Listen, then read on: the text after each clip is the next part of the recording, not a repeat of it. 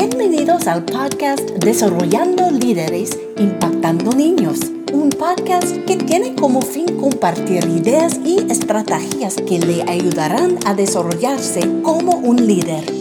Agradecemos su deseo por escuchar este episodio. Para descargar notas del programa de hoy y obtener más información sobre nuestro programa de certificación, visite nuestro sitio web idpniños.org.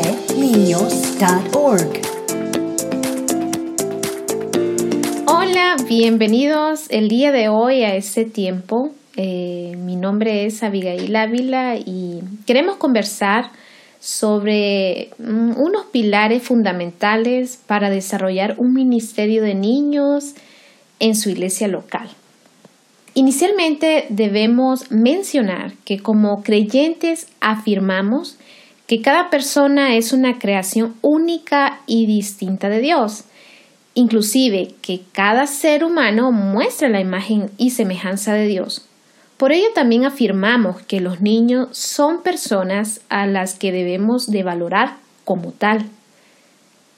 Dios se encarnó en la vida de Jesús naciendo y creciendo como un niño. Y cuando necesitó poner ejemplo de su grandeza en su reino, utilizó niños, aunque al parecer hoy son una tarea olvidada de la iglesia contemporánea. En la gran comisión, según San Marcos 16:15, Jesús dijo, Id por todo el mundo y predicad el Evangelio a toda criatura, ¿cierto? Bueno, este mandato incluía a los niños, pues ellos están listos para responder al mensaje de salvación eterna, convirtiéndose inclusive en discípulos de Jesucristo, además de estar listos para integrarse al cuerpo de Cristo y compartir el Evangelio con otros. Como iglesia tenemos la responsabilidad de proveer un ambiente en el cual los niños estén seguros, sean enseñados a un nivel apropiado a su edad y animados a desarrollar una relación con Jesucristo, donde la palabra de Dios es el centro en su formación. Nuestro objetivo hoy es que estos pilares fundamentales sirvan de guía a la Iglesia para desarrollar un ministerio infantil fuerte, sano y relevante para las próximas generaciones. Nuestros pilares fundamentales están basados en cuatro. El primero es el valor y la vida espiritual de los niños. Las realidades y los desafíos que la iglesia enfrenta hoy con respecto a los valores y la actitud de la cultura actual para con los niños en realidad no se diferencian mucho a los desafíos a los cuales se enfrentó el pueblo de Dios con respecto a los niños en la iglesia. Los niños han sido y siguen siendo las personas más pequeñas, débiles y vulnerables de la sociedad. Son presa fácil de la explotación y son víctimas principales del abuso emocional, físico y sexual.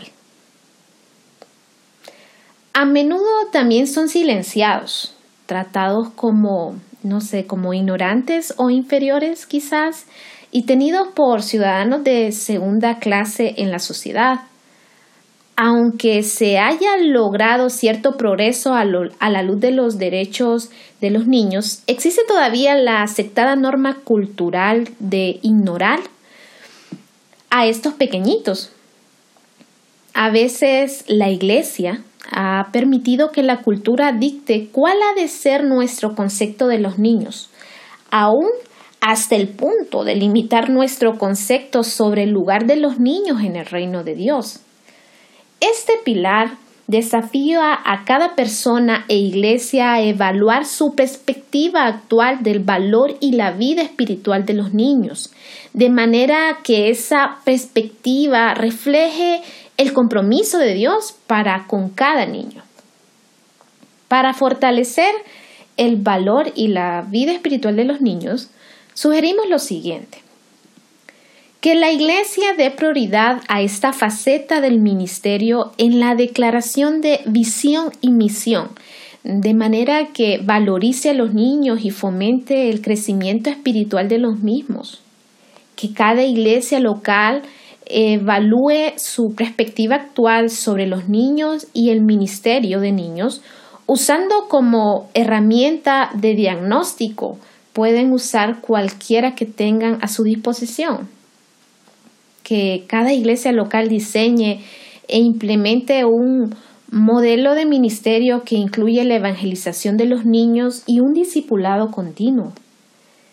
Además, que cada iglesia defienda la valía de los niños y del ministerio y que asuma un rol activo para asegurarse de que los individuos que sirven a través de este ministerio sean cualificados y que dirijan el ministerio efectivamente, que se provea un entorno seguro para el desarrollo físico, emocional y espiritual de los niños.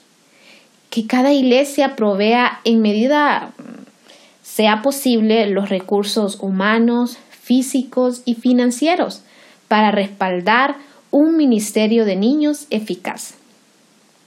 Nuestro segundo pilar es desarrollar un ministerio relacional. Bueno, sabemos que Dios diseñó la vida cristiana para vivirla en comunidad, sirviéndonos y cuidándonos los unos a los otros, ¿cierto? Por esa razón, animamos a desarrollar un ministerio relacional. En primera instancia, podemos desarrollar un ministerio relacional empoderando a la familia. Por mucho tiempo, la familia ha delegado la responsabilidad de enseñar, guiar y dirigir la vida espiritual a la iglesia, aunque el modelo bíblico en realidad nos muestra que es la familia la primera responsable de enseñar, disipular y guiar la vida espiritual de los integrantes. Recuerden lo que la Biblia dice. Debes comprometerte con todo tu ser a cumplir cada uno de estos mandatos que hoy te entrego. Repíteselos a tus hijos una y otra vez. Habla de ellos en tus conversaciones, cuando estés en tu casa, cuando vayas por el camino cuando te acuestes y cuando te levantes. Átalos a tus manos y llévalos sobre la frente como un recordatorio. Escríbelos en los marcos de la entrada de tu casa y sobre las puertas de la ciudad. Esto nos afirma que la fuerza más poderosa en la vida de los niños y los jóvenes es la familia. Los líderes naturales de los hijos son los padres de familia. La educación espiritual inicia en los hogares. La iglesia en realidad únicamente puede sostener y apoyar. Para empoderar la familia sugerimos lo siguiente. Número uno, que cada iglesia local respalde de recursos y oriente a las familias, de manera que puedan alcanzar la meta de darle formación espiritual a sus hijos, eh, tales como, por ejemplo, desarrollar una escuela para padres o usted puede llamarle como usted desee. En realidad, esta es una herramienta enfocada en el día a día de ser padre. Busca el desarrollo de conversaciones familiares orientadas en las etapas del crecimiento de los hijos y cómo ministrarlos. Además, la iglesia puede proveer recursos que ayude al desarrollo espiritual de la vida familiar Ejemplo de esto pueden ser pasos para ayudar a los padres a guiar a los niños a Cristo o guías o diarios de oración familiar. Puede añadir devocionales familiares que puedan ser desarrollados desde sus hogares. Además, se pueden desarrollar actividades de recreación familiar. Este podría ser usar los días festivos como un tiempo para hacer de la fe una parte de la vida cotidiana. También cada iglesia local sea sensible y receptiva a las familias diversas y destruidas. Además, aparte de empoderar a las familias, podemos involucrar a otros, porque en realidad la tarea de cuidar de una comunidad de niños es de todos. Pablo, aunque no tenía su disposición las poderosas herramientas tecnológicas que nosotros tenemos, sí involucró a otros en cuidar a las personas en las iglesias a las cuales él no podía llegar. En las cartas de la prisión eh, vemos que envió a Tíquico, a Timoteo, inclusive a Epafrodito y al mismo Filemón, cada uno con el propósito de que confortaran un grupo de creyentes en particular. Es necesario que todo el liderazgo, padres de familia, tutores y personas cercanas a los niños, abuelos, tíos, ellos puedan involucrarse a cuidar de los demás, animándolos a aprovechar bien el tiempo, a crecer en la palabra, a confiar en Dios, así como a buscar oportunidades para compartir el Evangelio a la familia. También Debemos construir relaciones con otros ministerios dentro de la iglesia, tales como los jóvenes, mm, las damas, los caballeros, el mismo ministerio de la familia, el ministerio de discipulado, y podemos aprovechar de los recursos que Dios provee a través de otros ministerios u organizaciones. Nuestro tercer pilar es la capacitación. Bueno, en realidad, los ministros de niños necesitan vidas espiritualmente fuertes y renovadas, acompañado, claro está, de habilidades y destreza para ministrar efectivamente.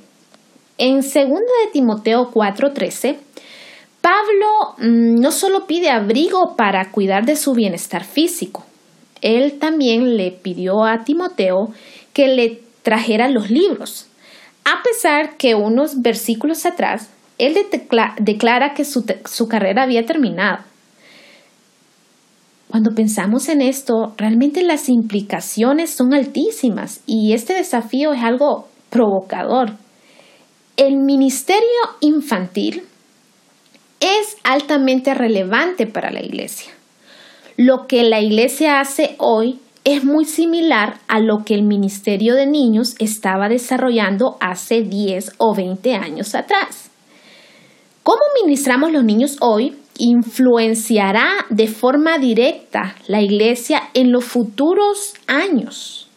Por eso la formación de personas no debe de tomarse como algo superficial ni mucho menos a la ligera.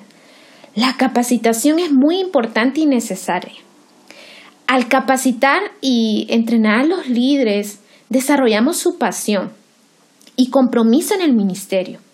Les proveemos de herramientas que impactan la vida de los niños.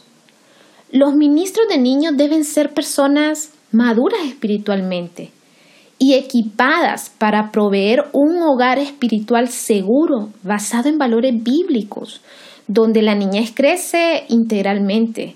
Por esa razón sugerimos que se provea adiestramiento ministerial y desarrollo del liderazgo para aquellos que ministran a los niños.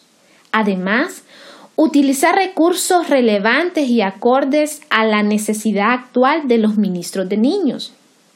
También se puede proveer adiestramiento de ministros con llamados únicos, como por ejemplo aquellos ministros de niños o personas que están siendo llamadas a servir a los niños con necesidades especiales o aquellos que sirven a los niños en las cárceles o aquellos que quizás únicamente son llamados a ministrar a través de la tecnología o en hospitales, inclusive aquellos niños que sufren violencia. Nuestro cuarto pilar es el discipulado. La importancia de alcanzar y discipular los niños para Cristo no puede ser subestimada. Los niños son parte vibrante de la iglesia, tanto hoy eh, como en el futuro. Necesitan conocer el Evangelio lo suficiente para que haga impacto en sus vidas personales y puedan crecer también en su vida espiritual. Tradicionalmente, el discipulado ha estado centrado en la iglesia, ¿cierto? Apoyado por la familia. Actualmente necesitamos movernos a un discipulado en la familia apoyado por la iglesia. Tengo que reiterar esto. Necesitamos movernos a un discipulado en la familia apoyado por la iglesia. En realidad, este modelo nos ayudará a resaltar el valor y la vida espiritual de los niños en la iglesia y los hogares a crear un ministerio altamente relacional, inclusive demandará ministros y padres capacitados para trabajar juntos en el desarrollo integral de la niñez. Pensando en esto, proveemos las siguientes recomendaciones. Entre ellas, un discipulado basado en las relaciones. Bueno, en realidad, los niños no se convertirán en cristocéntricos simplemente a través de programas y eventos. No, no, no, no. En realidad, ellos se convertirán en verdaderos discípulos en el contexto de las relaciones. Ahora, la pregunta que puede surgir es, ¿cuáles relaciones son bíblicamente importantes en el discipulado? Podemos mencionar tres entre ellas padres a niños, iglesia y niños, ministros o personas que sirven con los niños hacia los niños. Cuando hablamos de, de, los padres hacia los niños, la iglesia puede proveer de recursos para fortalecer el discipulado en los hogares, tales como devocionales, planes de oración, pasos para ayudar a los padres a guiar a los niños a Cristo. Cuando hablamos de la iglesia a los niños, necesitamos promover un estilo de vida centrado en Cristo y que la iglesia esté consciente del valor y la vida espiritual de los niños. Cuando hablamos de ministro de niños a niños, debemos de convertirnos en modelos más allá de la iglesia. Ellos necesitan hoy en día mentores. También sugerimos un discipulado con contenido bíblico y relevante para sus vidas. Esto significa que enseñemos la palabra de Dios y que ellos puedan aplicar esta palabra en su día a día. Además, un discipulado práctico donde puedan aprender a servir a esta generación, a Dios y a otros. Luego de que conocemos y comprendemos estos cuatro pilares fundamentales, recordemos juntos, el primero, el valor y la vida espiritual de los niños. Luego tenemos desarrollar un ministerio relacional. El tercero es la capacitación. Y también el cuarto, discipulado. Debemos afirmar que Dios está comprometido con los niños ahora él espera que el cuerpo de Cristo les sirva mientras aún son niños, pero su pasión lo es el futuro de estos. Referente a Jeremías dijo, antes de formarte en el vientre ya te había elegido, y antes de que naciera ya te había apartado, te había nombrado profeta para las naciones. Dios estaba presente en la vida de Jeremías aún antes de nacer. Mm, en realidad no con un enfoque del presente de Jeremías, sino en su futuro. Bueno, el ministerio infantil efectivo es uno que entiende y resalta el valor y la vida espiritual de los niños. Trabaja en unidad y crea fuerte vínculo de relación con los padres y ministerios afines constantemente equipa a las personas que sirven a la niñez y reconoce ministros de niños con llamados únicos y guía hacia la madurez espiritual a través de un discipulado basado en las relaciones. Gracias por acompañarnos en el día de hoy y espero que estos pilares fundamentales puedan servirle como guía para desarrollar un ministerio de niños en su iglesia local. Dios le bendiga.